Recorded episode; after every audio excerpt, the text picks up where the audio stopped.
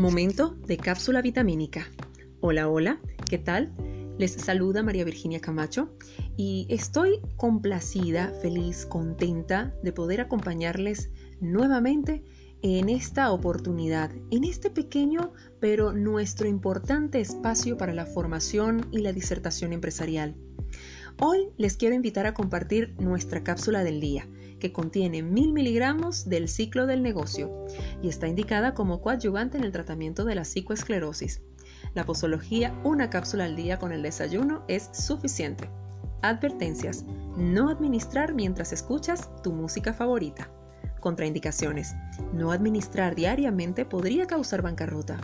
Les presento a continuación nuestra cápsula del día, a nombre de Hágate estilo, embotelladora de agua al caminar y valero, Coffee Max, Dulce Creaciones Belkis, Librería y Papelería Luz, Migas, Pan Artesanal y Zoraida Makeup.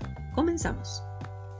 Bien, hablar del ciclo del negocio es hablar de muchos elementos que lo integran, que lo hacen estar muchas veces en vanguardia y otras veces no tanto. De hecho, se cree que las economías y por tanto los negocios que se realizan en su marco atraviesan ciclos regulares de esplendor y ocaso mientras recorren un camino generalmente ascendente. Esta idea de larga data tiene fundamentos sólidos. Por lo general, el debate no se ha centrado en la existencia de los ciclos del negocio, sino más bien en su duración. Muchas personas piensan que se repiten cada tres o cuatro años. En Rusia se ha estudiado este fenómeno de hecho, se considera que a veces se pueden presentar en periodos de 50 hasta 54 años de diferencia. En general, no hay dos ciclos económicos iguales y algunas industrias tienen sus propios ciclos independientemente de los que se producen en la economía en su conjunto. Por ejemplo, la industria de la construcción se destaca por la falta de sincronización de sus picos y valles. También las regiones tienen ciclos propios. Por ejemplo, la crisis económica de 1997 en el este asiático no se reflejó en el resto del mundo. Las industrias que tienen costos fijos elevados, como la siderurgia y la industria automotriz, son más vulnerables a los vaivenes de los ciclos económicos. Por lo general realizan fuertes inversiones cuando crece la demanda y luego se encuentran con exceso de capacidad cuando ésta disminuye.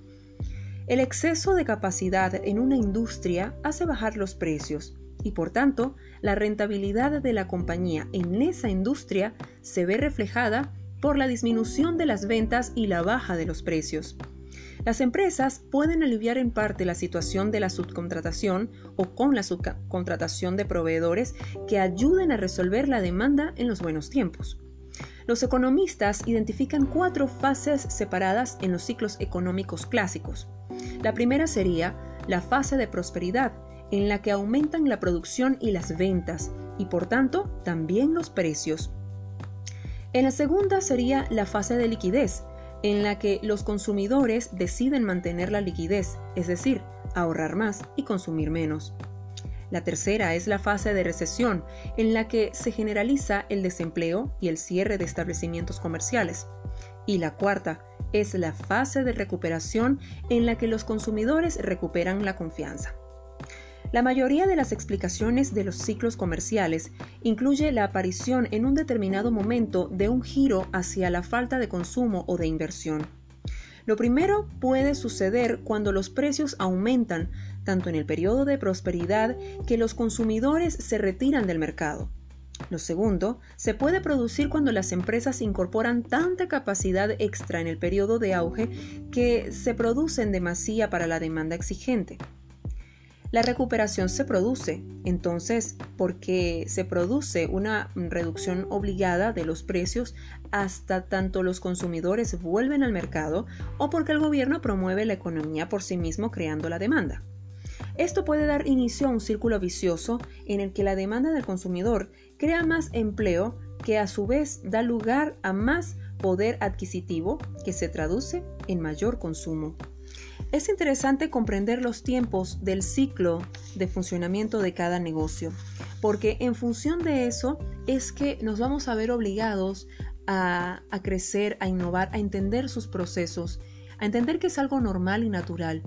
Estos fenómenos vienen precedidos por la necesidad natural de crecer, y es que hay muchas empresas que a nivel mundial han venido desarrollando nuevas técnicas, nuevos procesos y sobre todo ahora con la pandemia que estamos atravesando, se han visto en la necesidad y en la obligación de reinventarse para poder sobrevivir.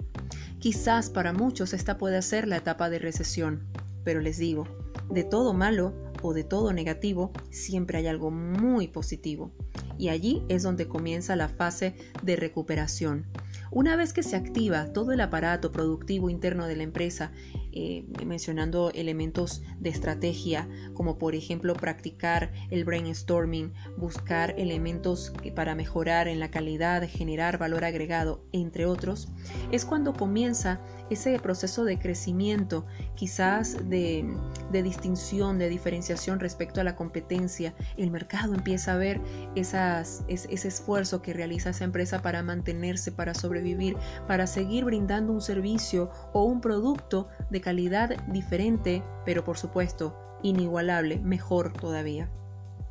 Se trata de aprovechar siempre los tiempos que no son tan buenos para construirlos en algo muy bueno.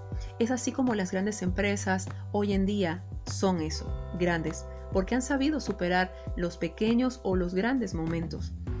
Es importante también entender que las empresas en su círculo siempre están obligadas o van a estar obligadas a pasar por cada una de estas fases. ¿En cuál fase pudieras tú mantener la tuya?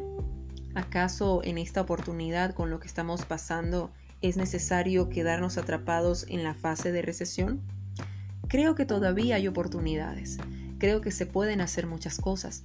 De hecho, se le ha dado mucha importancia al mercado online Siempre es importante mantener eso como un punto de referencia, ver cómo podemos nosotros aportar a nuestra economía y por supuesto a la de nuestro país desde esa nueva modalidad. A pesar de las circunstancias, todavía se sigue moviendo el mercado de esa manera, un poco limitado, pero se mueve. Cuando todo esto pase, porque va a pasar, es donde va a cobrar mayor auge porque ya la gente entendió y descubrió que puede trabajar, que puede desarrollar su material, sus recursos a través de la plataforma online. Así que yo les invito a que dejen el mundo offline de un lado y empecemos a adentrarnos a la nueva era que supone el coronavirus.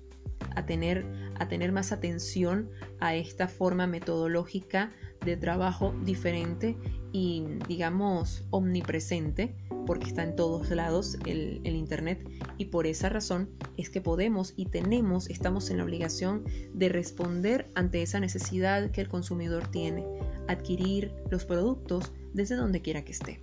Esa es una de las estrategias que podemos mantener en la etapa de una recesión que pueda tener una empresa.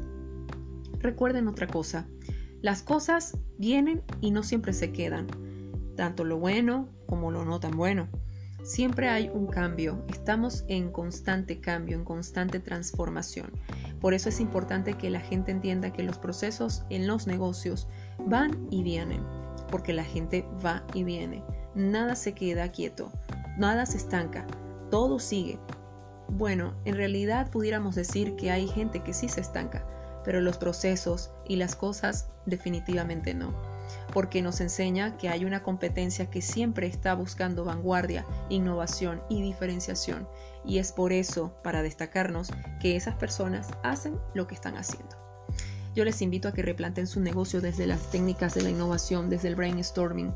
No dejen nunca de conversar con, sus, con su capital humano. No dejen nunca de ver a la competencia. Y por supuesto, no dejen nunca a la imaginación. Es importante que imaginen, sí, pero sobre todo que ustedes puedan empezar a crear los espacios posibles para que puedan entender, aceptar y mejorar el ciclo del negocio. Hasta aquí nuestra cápsula de ABC de empresa. Fue un placer para mí acompañarles hasta este momento. Les invito para que sigan nuestro canal, se suscriban y comenten. Soy María Virginia Camacho. Hasta una próxima oportunidad.